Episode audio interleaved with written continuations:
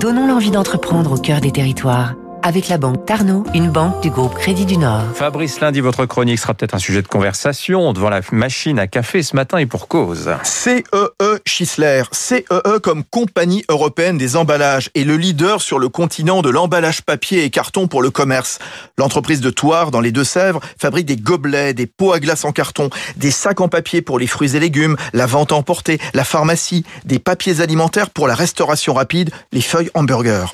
70 ans d'expérience, l'entreprise familiale fut créée en 1950 par Robert Schisler, un banquier parisien reconverti dans le papier et le carton d'emballage.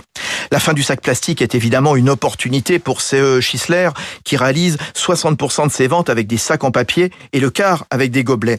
Des gobelets qui se déplastifient aussi, même ceux en carton. Plus de films polyéthylène comme celui adopté par Burger King, David Schisler, le petit-fils du fondateur.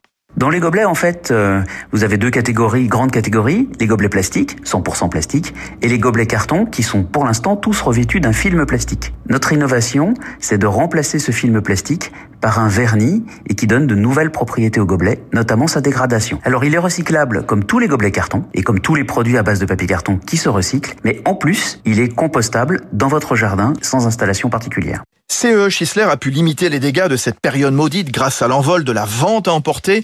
L'entreprise des Deux-Sèvres mise désormais sur le redémarrage des cinémas ou du transport aérien pour placer ses gobelets en tout genre.